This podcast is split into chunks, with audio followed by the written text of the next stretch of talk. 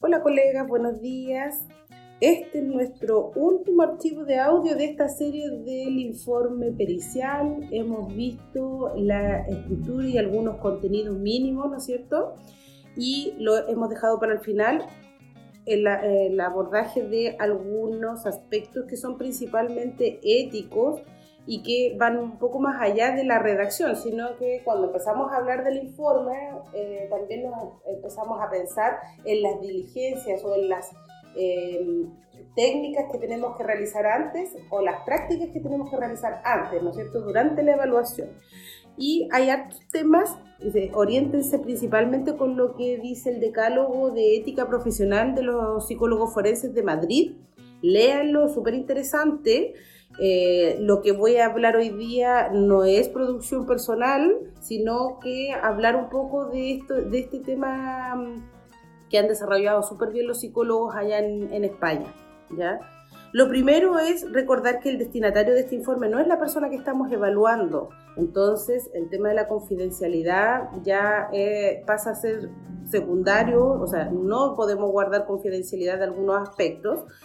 Eh, que pueden ser relevantes para la causa, pero esta situación tiene que ser conocida por la persona que evaluamos, entonces no podemos escatimar tiempo, sobre todo a las personas que están en el ámbito público, escatimar tiempo en explicarle a eh, la persona que está siendo evaluada de cuáles eh, son las em, implicancias de este peritaje, quiénes son ustedes, qué van a hacer con la información, etcétera, ¿ya?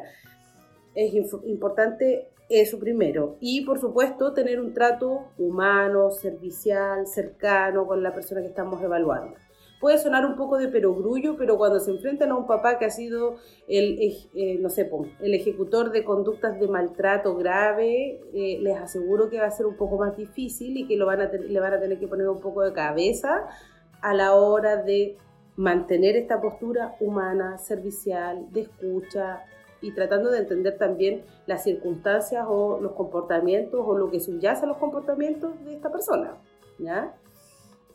Em, es importante, nosotros somos los que vamos a humanizar este proceso pericial. Eh, la justicia y las leyes son em, muy duras a veces, la lógica judicial no es comprensible para la mayor parte de las personas, incluso para nosotros cuando estamos partiendo, no es comprensible todo lo que pasa dentro de una sala de tribunales.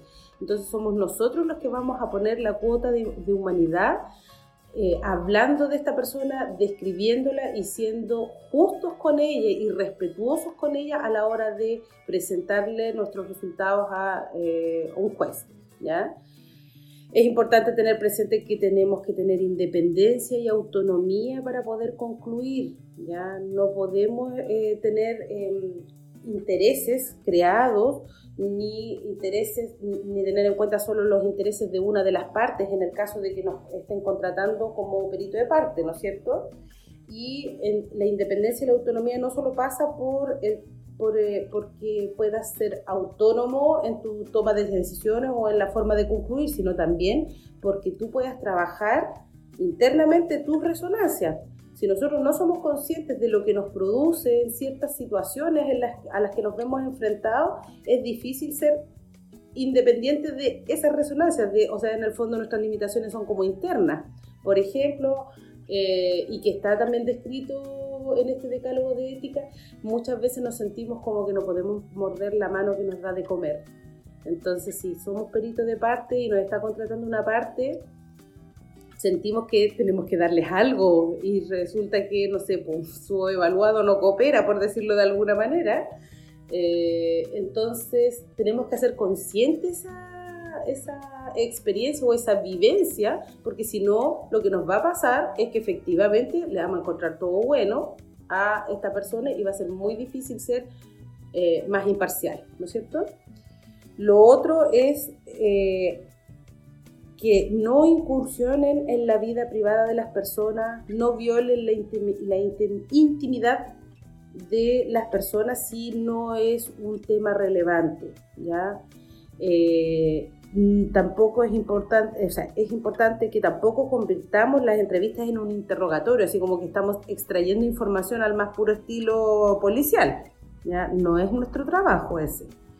Y es importante que podamos tener cuidado con las etiquetas a la hora de concluir o de referirnos a una persona, ¿ya?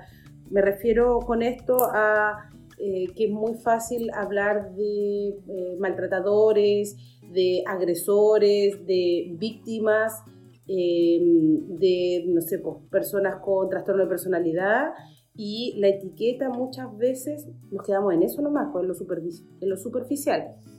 Si no tiene un sentido o un aporte el poder ponerle una etiqueta a una persona, no la tenemos que poner porque en el fondo solamente vamos a indisponer al juez, ¿ya? Igual cuidado con levantar sospechas cuando uno está recogiendo información. Nosotros tenemos que resguardar cuando estamos buscando información el tema de hacer un efecto boomerang, dicen los psicólogos de Madrid, eh, acerca de lo que puede estar pasando en, términos judiciales una persona que levante sospechas de que, no sé, pues puede ser un mal trabajador o que esté siendo cuestionado por una situación de abuso sexual y lo, estemos eh, regando esa sospecha, minando en el fondo la reputación de una persona sin que exista comprobación de eso, ¿ya?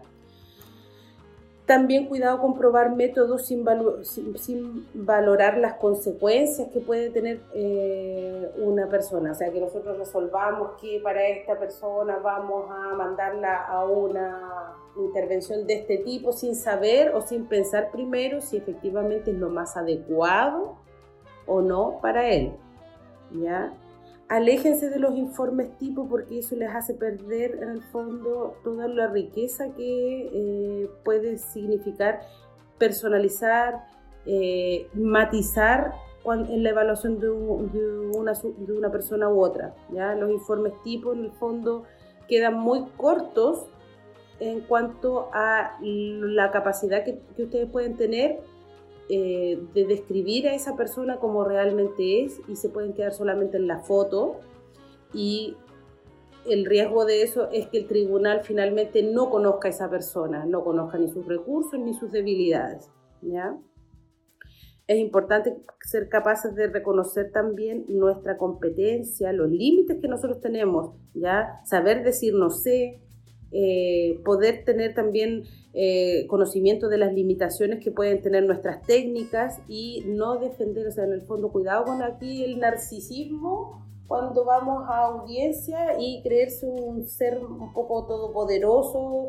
Eh, cuando a mí me duele la guata cuando de repente escucho colegas así como mandemos al niño a, a un hogar o eh, ya, pues definamos el régimen comunicacional para que este papá pueda ver todos los fines de semana al niño o no lo pueda ver o que lo vea por el día nomás. Eso es ámbito de la competencia del juez.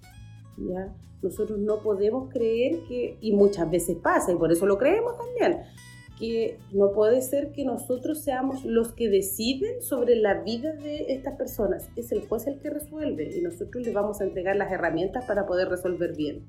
¿Ya? Mm, es importante que podamos eh, evitar ofrecer conclusiones sobre las leyes u opiniones u interpretaciones sobre aspectos que son legales. ¿ya? Nosotros no nos podemos meter ahí. Por ejemplo, el ejemplo más sencillo es el tema de la vulneración, ¿no es cierto? La vulneración no la configuramos los peritos, la vulneración de derechos de un niño o niña lo configura el juez. Lo que nosotros hacemos es poder configurar si efectivamente este niño ha sido víctima o no de ciertos fenómenos psicosociales como el maltrato, la negligencia, el abuso sexual, si efectivamente él puede manifestar una huella psíquica que, esté, eh, que sea compatible con esta situación, porque tampoco podemos corroborar hechos, ¿ya?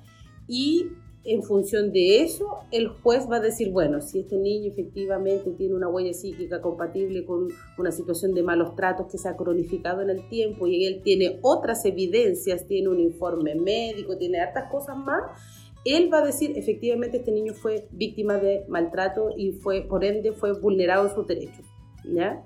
Entonces, ojo con, el lenguaje, hay conceptos que son jurídicos que no nos corresponde a nosotros eh, tomar, tomar como propios. Por ejemplo, el daño moral, nosotros no evaluamos el daño moral, el daño moral está también es un concepto jurídico que está compuesto por una serie de elementos, entre esos el daño psíquico. ¿ya? Nosotros podemos ponderar si este, esta persona ha sido víctima o tiene una huella psíquica producto de una situación y eso va a complementar todas las otras situaciones que pueden configurar este daño moral. Por ejemplo, la pérdida de la reputación, eh, el sufrimiento natural producto del hecho, no habiendo huella psíquica, igual el sufrimiento natural es cuantificable y es indemnizable, ¿ya? Eh, el lucro cesante, todo eso configura el daño moral y es un concepto jurídico. Sobre lo que nosotros nos vamos a poder pronunciar es respecto del daño psíquico, que es parte de este daño moral. ¿ya? Eso es como algunas distinciones, pero ojo cuando eh, veamos y tratemos de ver, ir a la fuente y conocer cuáles son los conceptos jurídicos, cuáles son los constructos forenses sobre los que nosotros sí nos podemos eh, referir. ¿ya? Igual, cuidado con los informes tipo eh, grabadora, o sea que la madre dice y hacemos una transcripción de todo lo que dice la madre. Después, a continuación, el padre señala sobre esto mismo y hacemos una transcripción de lo que dice el padre. Y luego el niño dijo y hacemos una transcripción de lo que el niño dijo, ¿ya? ¿Y dónde está la construcción de la información, la construcción del dato? No podemos nosotros en el fondo ser la voz de las personas en el tribunal. Nosotros tenemos que formarnos un juicio, un dictamen pericial con base a todos estos elementos.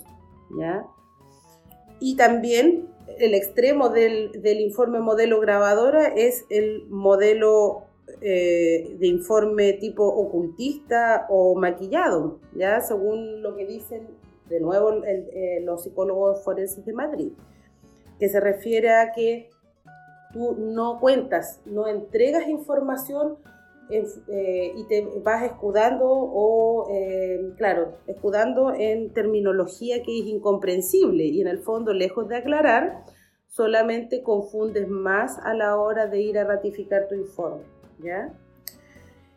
Em, y lo último, cuando metan la pata, ¿ya? No, no, no perseveren, eso de nieguenlo hasta la muerte, eso no